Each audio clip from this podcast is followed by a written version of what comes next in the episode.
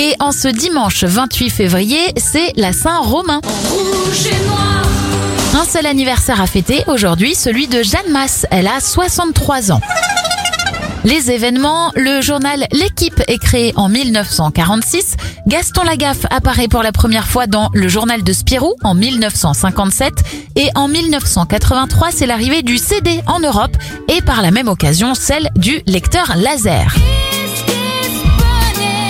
On referme cette éphéméride avec l'une des meilleures ventes en France en 2002, Atomic Kitten avec Eternal Flame. Bon dimanche